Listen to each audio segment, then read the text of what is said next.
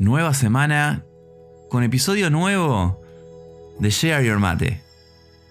Hoy ustedes adueñan mi micrófono y me enviaron diferentes preguntas a través de las redes a las cuales voy a estar respondiendo. Vamos a hablar sobre flashes portátiles, sobre poses, sobre aquellos momentos en donde uno no se siente motivado para crear, sobre cuáles fueron aquellas fotos famosas mías o las fotos que hicieron que mi trabajo despegue, mis clientes. Inspiración de cuando empecé.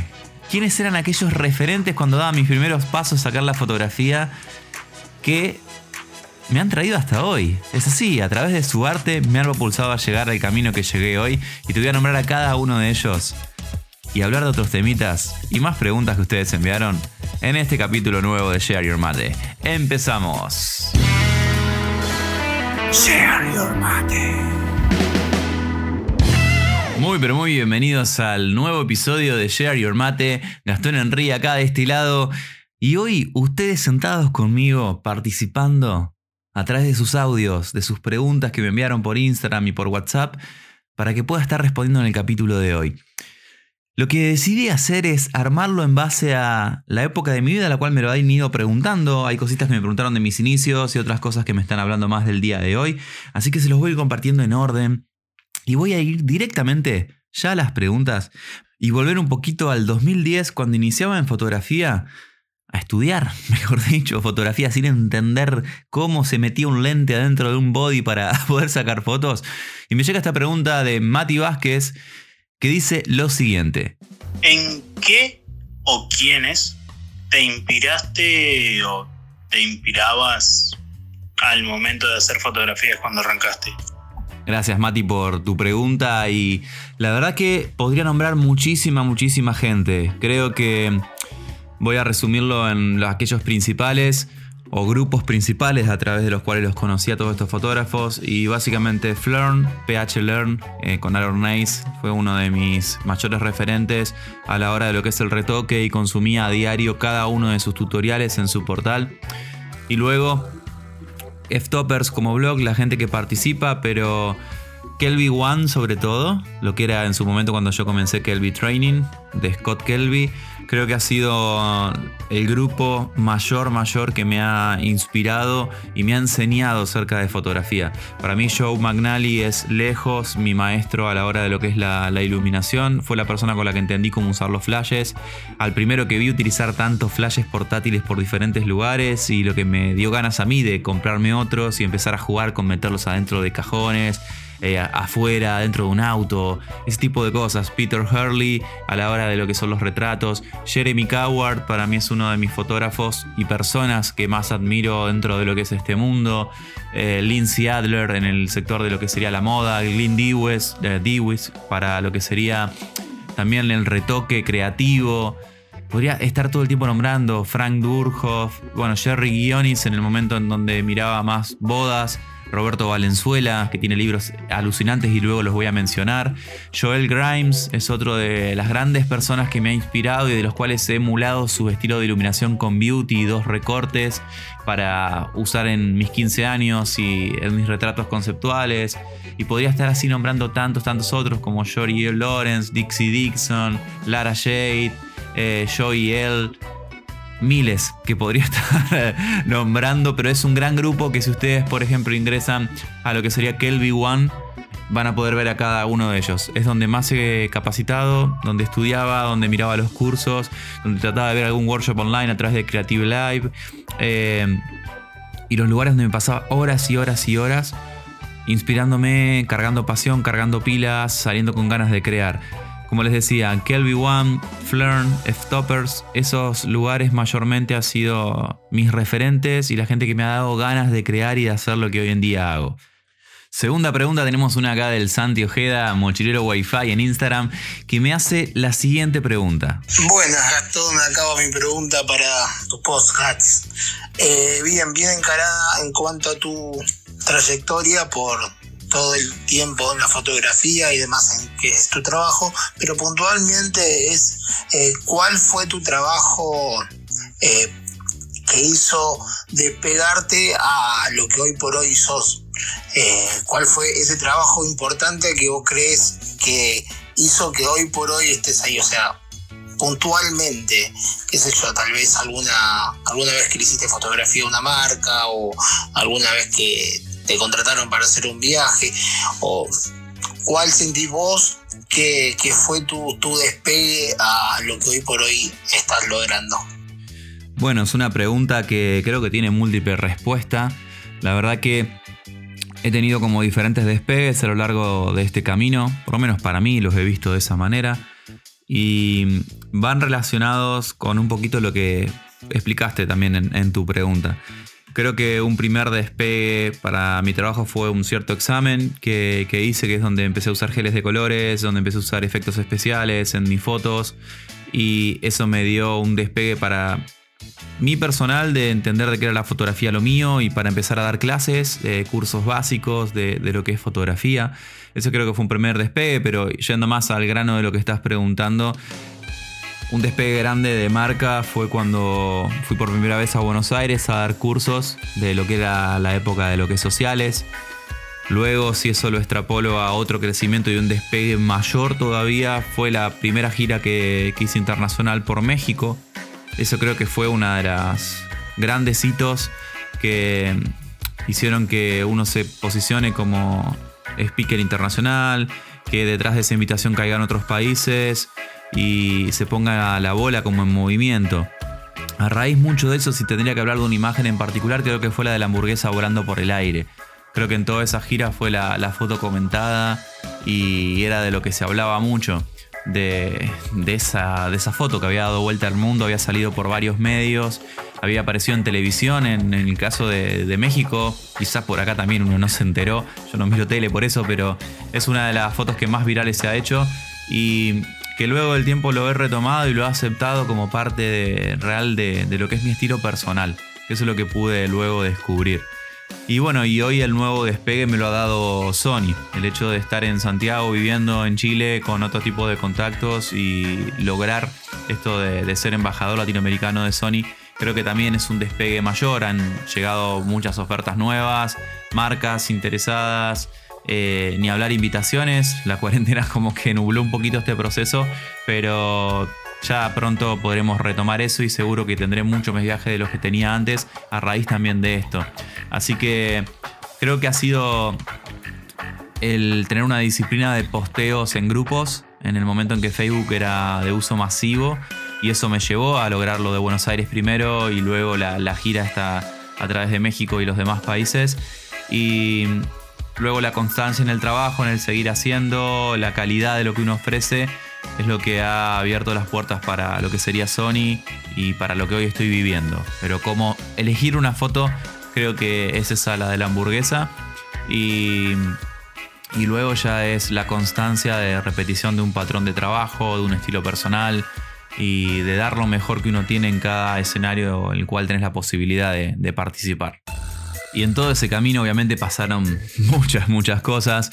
Y tenemos la pregunta acá de Julián que va justamente a dar a eso. Así que se las comparto y luego la respondo. Hola genio, buenas energías. ¿Cómo estás? Bueno, la mía no es tanto una pregunta, es más como que nos contarás alguna experiencia o alguna anécdota. Puede ser divertida, frustrante, que hayas tenido con algún cliente, con algún trabajo bueno, he vivido la verdad que varias. Eh, si tuviera que contar alguna experiencia en el caso de lo que sería una producción de cuando trabajaba en sociales, nos ha tocado las típicas mamás que ellas creen que saben lo que hay que hacer y que cómo hay que trabajar. cuando uno empezó, te veían como muy jovencito para hacer las cosas y como la nena mayor ya había tenido sus 15 años y demás, ella quería hacerse cargo de dónde había que hacer las fotos y cómo había que hacerlas. Entonces recuerdo la quinceañera que había venido de otra ciudad y la trajimos para Santa Fe porque le gustaba la onda de la costanera y jugar con el agua y ese tipo de cosas, querés quedar de fondo.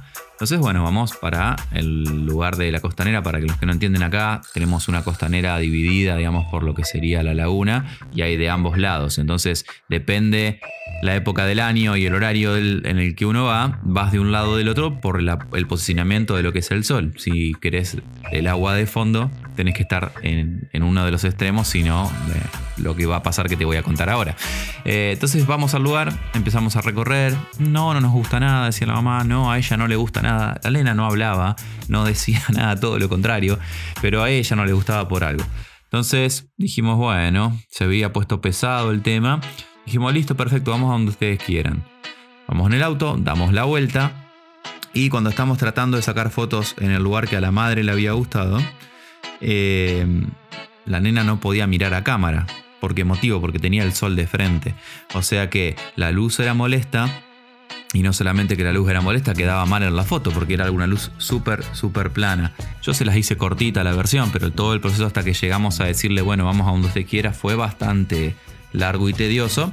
Y como no había ganas de confrontar y de generar un problema, algo que les aconsejo no hacer nunca en, lo que serían las sesiones, fuimos del otro lado. La nena tenía que usar lentes y usar lentes porque no podía mirar hacia el lado que estaba la cámara, sino salía toda como con los ojos chinos así todo apretaditos. Así que en un momento dice, ay, están re lindas las fotos, pero pobre, ella no puede mirar a la cámara y demás. Entonces yo me acerco y le digo, claro, por eso quisimos ir del otro lado al principio, para que el sol lo tenga en la espalda y ella pueda estar tranquila mirando a cámara y la luz obviamente la favorezca más. La mamá se cayó, se fue, se sentó, preparó el mate y nosotros pudimos seguir con la sesión sin ningún problema. Y bueno, y las fotos quedaron buenísimas. Creo que fue una de las mejores sesiones eh, que, hemos hecho con esa onda entre la costanera y urbano. Pero bueno, eso fue la experiencia, que, seguramente ustedes tendrán algunas mejores y, divertidas. Yo tengo otra que es muy muy buena, que quizás se las cuente en otra ocasión si la vuelven a pedir o a preguntar, que me tocó trabajar haciendo publicidad, haciendo trabajo comercial para un equipo de diseñadores, los cuales habían sido mis profesores de la universidad. Cátedra la cual eh, dejé de ir directamente por la forma a la cual se trabajaba y por los trabajos que se hacían. Pero viste, cuando la vida te hace revancha, bueno, me tocó la revancha. Me tocó poder trabajar con, con ellos y ajustar cuentas, por así decirlo. Fue una situación bastante, bastante mala. Eh, porque terminamos no trabajando más para la marca por pedido nuestro. Le dijimos, si no, con esta gente no se puede trabajar porque no es profesional.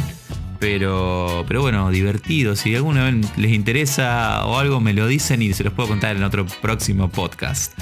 Vamos con la siguiente pregunta y nos metemos más a hablar de técnica fotográfica, de consejos a la hora del proceso fotográfico. Hola crack, te saludo desde Panamá.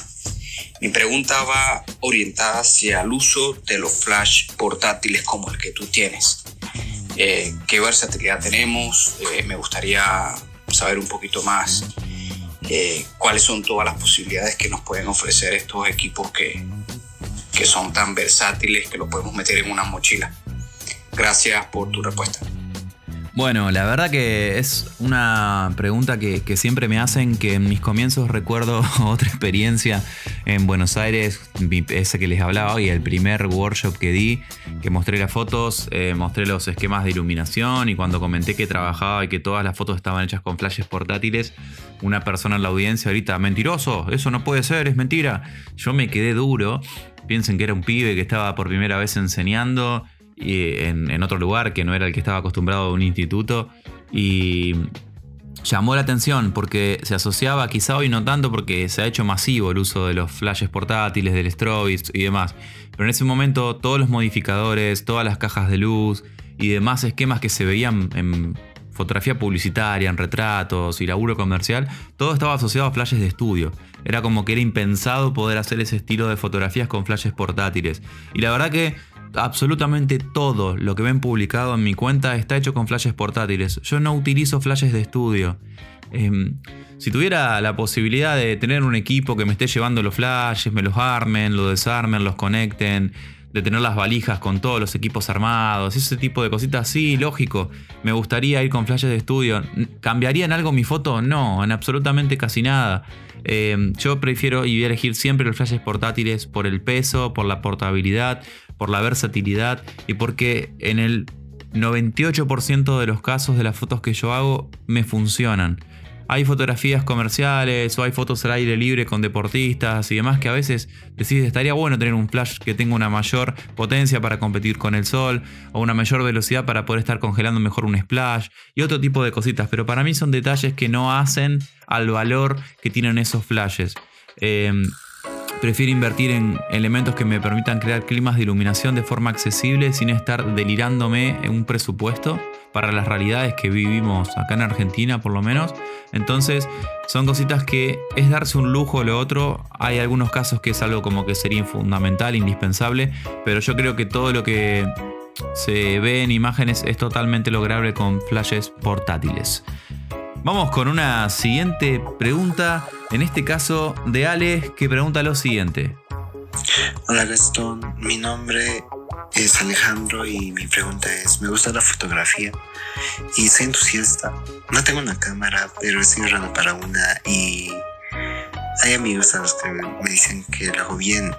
Y quisiera preguntarte cómo puedo dirigir a una persona para posar porque cuando me piden que les tome fotos eh, yo les busco una imagen en internet e intento imitar ese, pero quisiera saber un consejo para cómo sacar fotos por mí mismo. espero que entiendas. Muchas gracias por este pequeño momento. Y gracias. Muy buena pregunta. Es algo que creo que, que a todos nos ataca, no importa la experiencia que tengamos. Hay personas que se han especializado en toda esta área de lo que es la pose y el cómo posar, y otros que simplemente han ido subiendo dentro de la cadena de la fotografía y trabajado con modelos profesionales que se encargan ya de todo lo que es las poses. A mí en lo particular soy una persona que no soy especialista en posar, sé y tengo ya años haciéndolo, por eso tengo idea de cuáles son formas de posicionamiento del cuerpo, de posicionamiento de las manos, de gesticulación con los rostros que quedan atractivas que quedan estéticas, que comunican. Y eso es lo que me gusta marcar. Yo trato siempre de cuando hablo con mis modelos es plantearles o el retratado, ya sea que no sean modelos profesionales, es tratar de contarles la historia que estoy queriendo comunicar, de qué es lo que estamos buscando que se exprese a través de la foto, y los hago ponerse en ese rol de actuación, o en ese rol de que se muevan libremente y a medida que yo voy viendo imágenes que me van gustando, las voy ajustando. Yo soy una persona que no soy muy de la pose porque no me gustan las imágenes forzadas, prefiero la naturalidad frente a cualquier otra cosa y por sobre todas las cosas prefiero la expresión. Yo creo que una foto con una pose increíble pero con una expresión que no comunica es una imagen que no sirve. Entonces, a veces por querer estar haciendo posar a la gente, terminamos con imágenes donde la persona está haciendo tremenda pose y su cara está como, ¿eh? eh, eh ¿Así está bien, Gastón? Eh, mm, ¿Puse bien la mano? ¿Me estoy agarrando bien acá la campera? O, y esa duda en el rostro o esa tensión de no saber si, si lo están haciendo bien, si está quedando bien, si sale como le dijeron, si la están copiando bien a la imagen que le estamos mostrando, se nota luego cuando uno ve la foto. Entonces, considero que está bueno capacitarse pero que también hay que tratar de apostar a esa naturalidad. Consejitos, aplicaciones de lo que serían poses sirven muchísimo, yo las he usado durante mucho tiempo.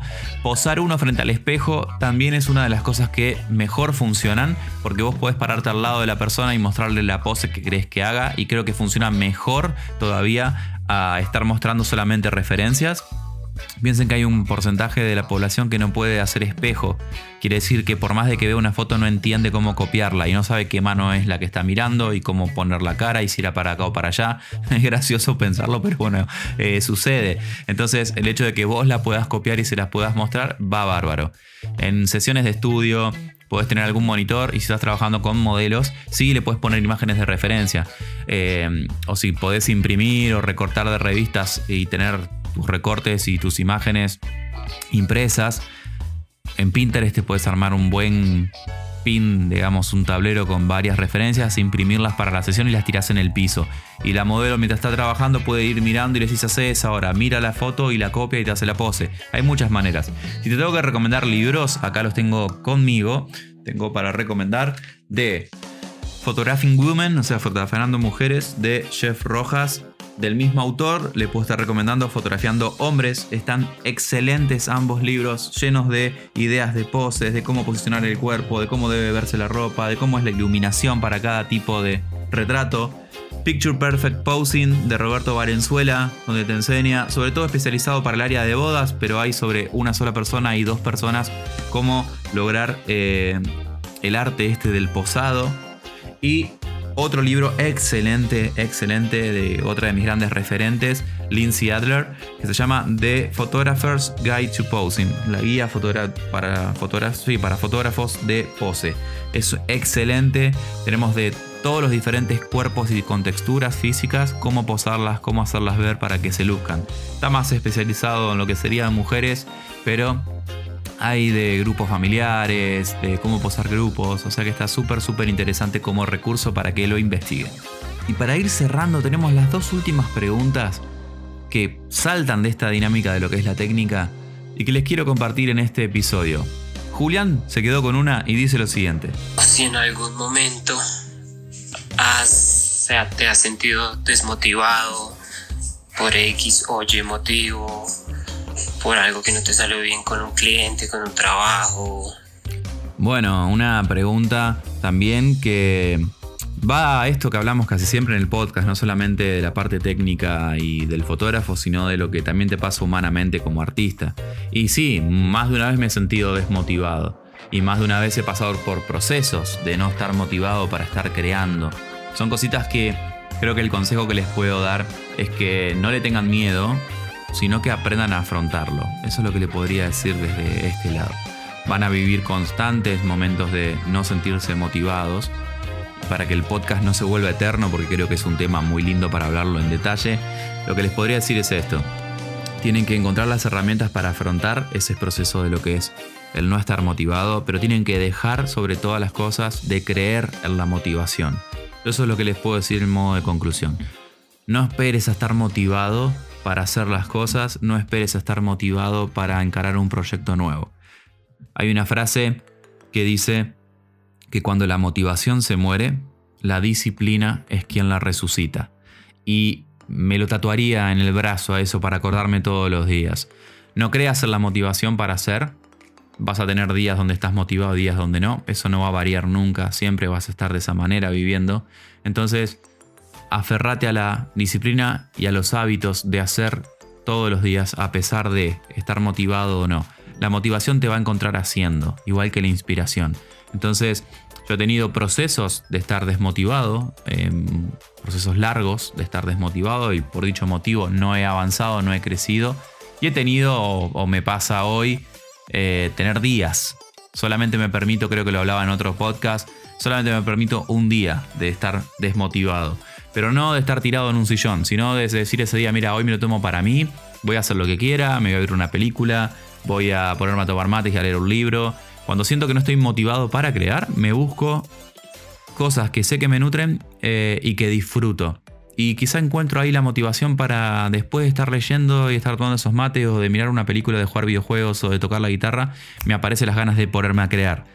En otros momentos digo, bueno, hoy me permito estar así, pero mañana me pongo a hacer a pesar de tener ganas o no tener ganas. Y por lo general me termino despertando con ganas ese otro día por haber tomado esa decisión.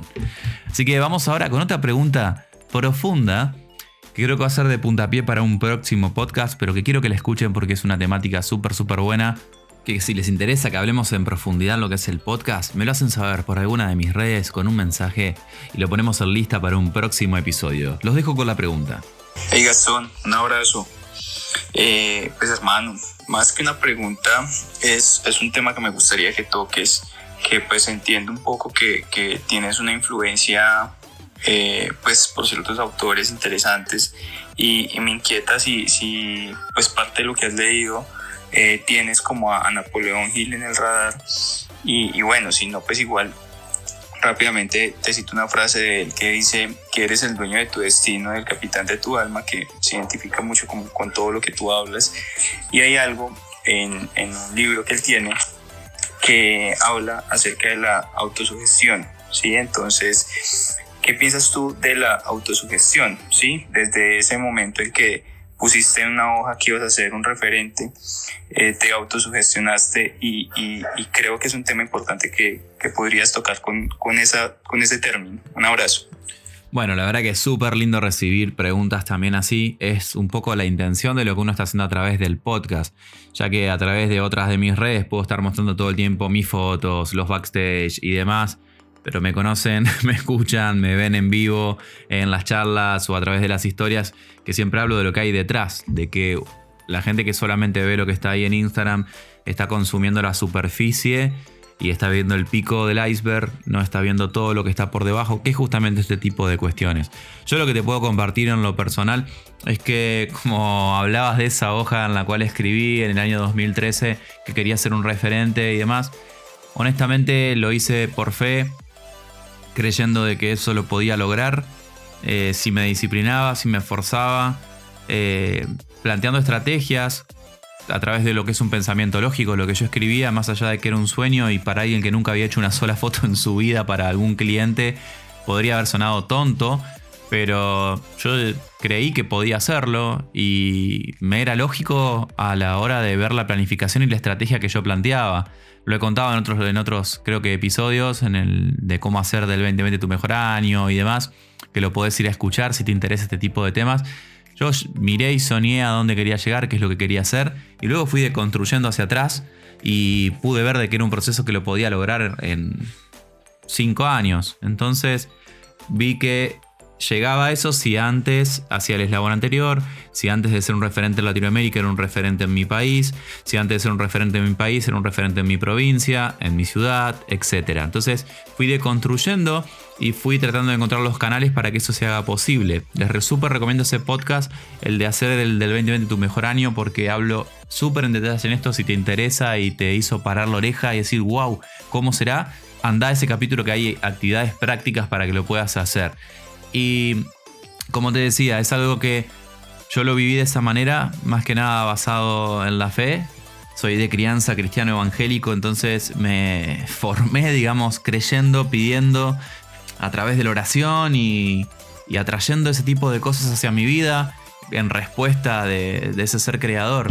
Hoy en día uno a eso, a medida que fui avanzando y leyendo sobre autores como los que mencionás y tantos otros, uno lo puede llegar a, entender desde diferentes dinámicas.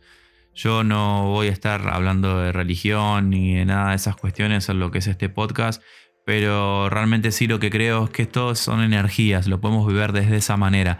Ya sea que crean en lo que escribe el secreto, de que uno arroja eso hacia afuera, ese deseo al mundo y la vida te lo da por la ley de atracción, ya sea de que creas que orás a Dios y que Dios te responde y te provee en base a las peticiones que tenés en tu corazón si fuiste una persona fiel a sus mandatos, ya sea que creas en que el hecho de ponerlo en un papel y de que anotarlo y de que verlo todos los días te autosugestiona y es un vehículo para entrar en tu inconsciente y subconsciente, mejor dicho, eh, y te lleva a accionar de esa manera.